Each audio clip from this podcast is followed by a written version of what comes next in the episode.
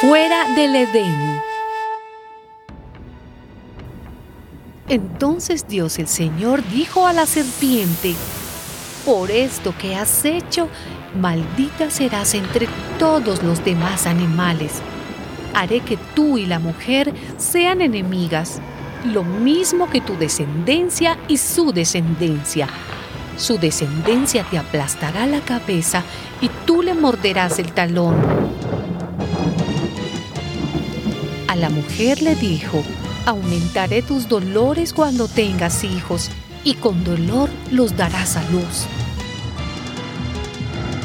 Al hombre le dijo, como le hiciste caso a tu mujer y comiste del fruto del árbol del que te dije que no comieras, ahora la tierra va a estar bajo maldición por tu culpa. Te ganarás el pan con el sudor de tu frente hasta que vuelvas a la misma tierra de la cual fuiste formado.